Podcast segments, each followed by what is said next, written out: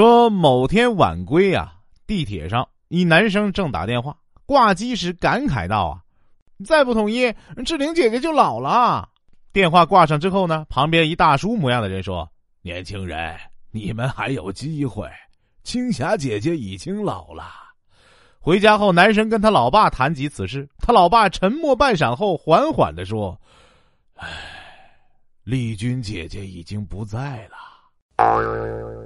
说有一老外正苦学中文，有人推荐他看月前正在热播的相亲节目。看完一期后呢，正巧遇到了我。他拿出自己的笔记本，上面写着“征婚”这两个字是正确的，“征婚”战争的“征”加结婚的“婚”，“征婚”竞争的“争”加昏倒的“昏”，“征婚”战争的“争”加昏倒的“昏”，“征婚”战争的“争”。加荤素的荤，征婚，争执的争，加上荤素的荤，一共写了六个征婚。他就问我应该是哪两个字，我就告诉他，呃，除了第一个，剩下的都行啊。好像有点坏。公司啊有一个小美女，性格活泼。一次呢，她在公司附近的小吃店看到一男生坐在那里看球。背影呢，很像某男同事，就过去拍了他一下。那男的回头一看呢，很不高兴的来了一句：“乱拍什么？和你又不熟。”小美女是嘴上不吃亏的主，红着脸说：“不拍怎么知道不熟？”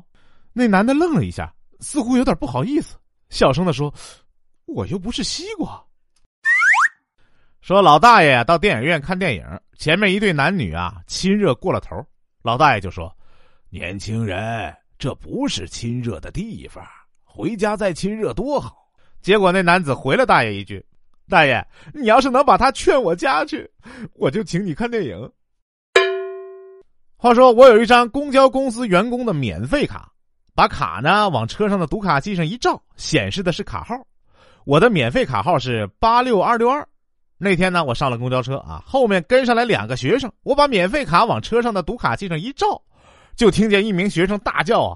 哎呀妈呀，八万多块钱呢！什么时候才能做完啊？”另一名学生用手捅了一下说话的学生，并附在耳边轻声的说：“小声点儿，能够充八万多挤公交的人，脑子肯定有毛病。”